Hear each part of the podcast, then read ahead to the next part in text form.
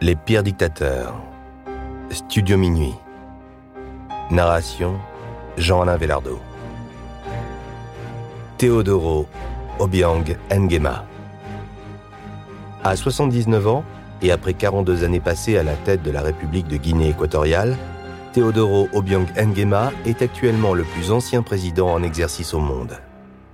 Né à Akoakan, dans le district de Mongomo, l'actuel président guinéen est le troisième enfant d'une fratrie de dix.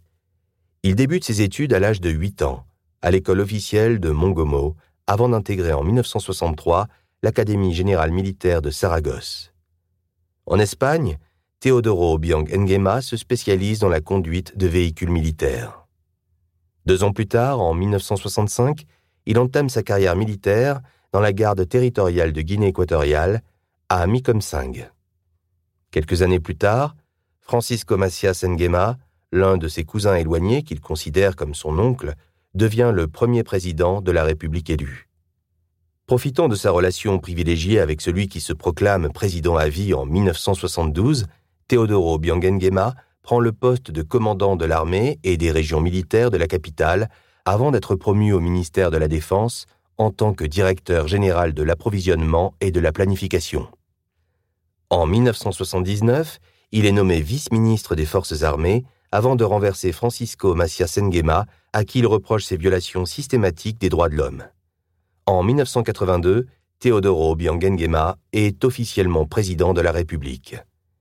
Réélu en 1989, 1996, 2002, 2009 et 2016, avec à chaque fois plus de 93% des suffrages, il est aujourd'hui au pouvoir depuis plus de 42 ans. Soupçonné de corruption lors des élections, Teodoro Biangengema est également accusé d'avoir fait fortune grâce à l'argent du trafic international de drogue. En 1997, la Guinée équatoriale est placée parmi les neuf narco-États africains. Le chef de l'État guinéen et sa famille posséderaient également plusieurs biens mal acquis en région parisienne, dont une propriété et une quinzaine de véhicules au nom du fils du président pour un montant estimé de plus de 5,7 millions d'euros.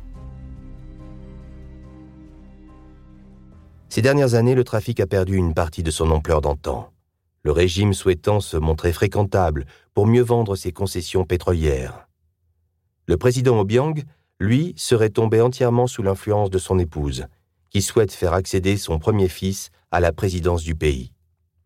Ministre du pétrole, ce dernier est un ancien diplomate aux États-Unis, arrêté en 2001 pour détention illicite et introduction illégale de drogue aux États-Unis.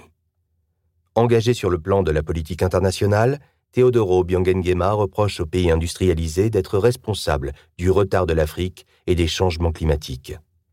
Devant l'Assemblée générale de l'ONU, le deuxième président de la Guinée équatoriale a souhaité que ces pays soient tenus responsables des dommages et des préjudices découlant des effets du changement climatique.